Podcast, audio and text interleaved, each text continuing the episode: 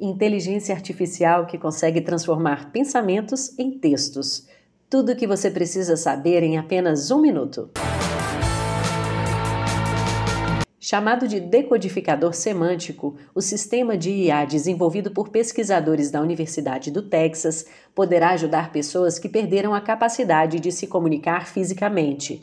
O sistema se utiliza de um modelo de transformador semelhante aos chatbots que usamos diariamente, como o Chat GPT da OpenAI.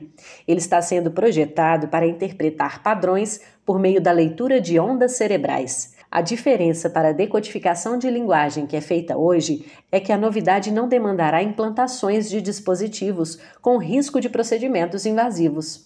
Quer saber mais sobre essa novidade? Comente que gravamos um episódio especial sobre o tema. Até a próxima!